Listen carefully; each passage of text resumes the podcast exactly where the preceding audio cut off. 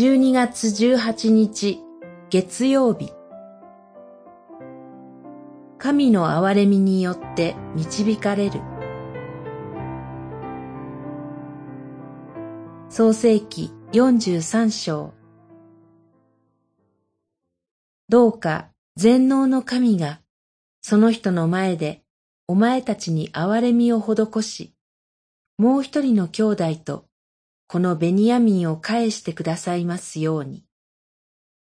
43章14節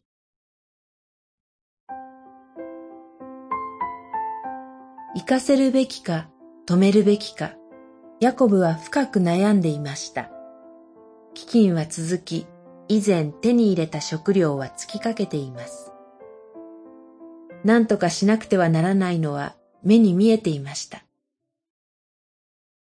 もし息子たちをエジプトに買い出しに行かせたならどうなるか。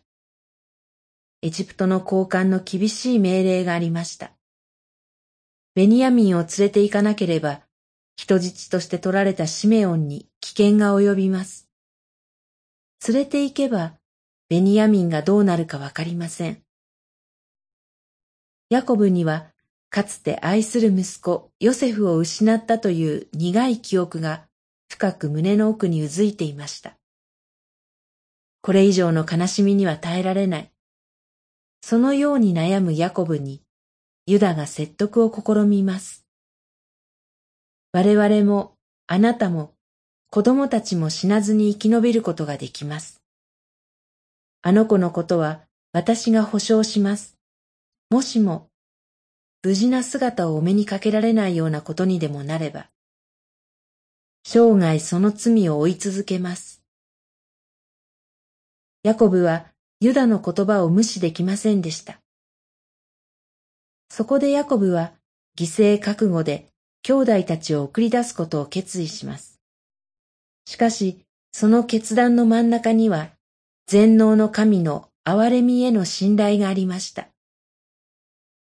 彼は祈りとともに皆を送り出し、その祈りが神に聞かれ、やがてヨセフの心の仮面を溶かしていくのです。祈り。父なる神よ、あなたは憐れみの神です。そして確かに求める者に憐れみの御手を置いてくださいます。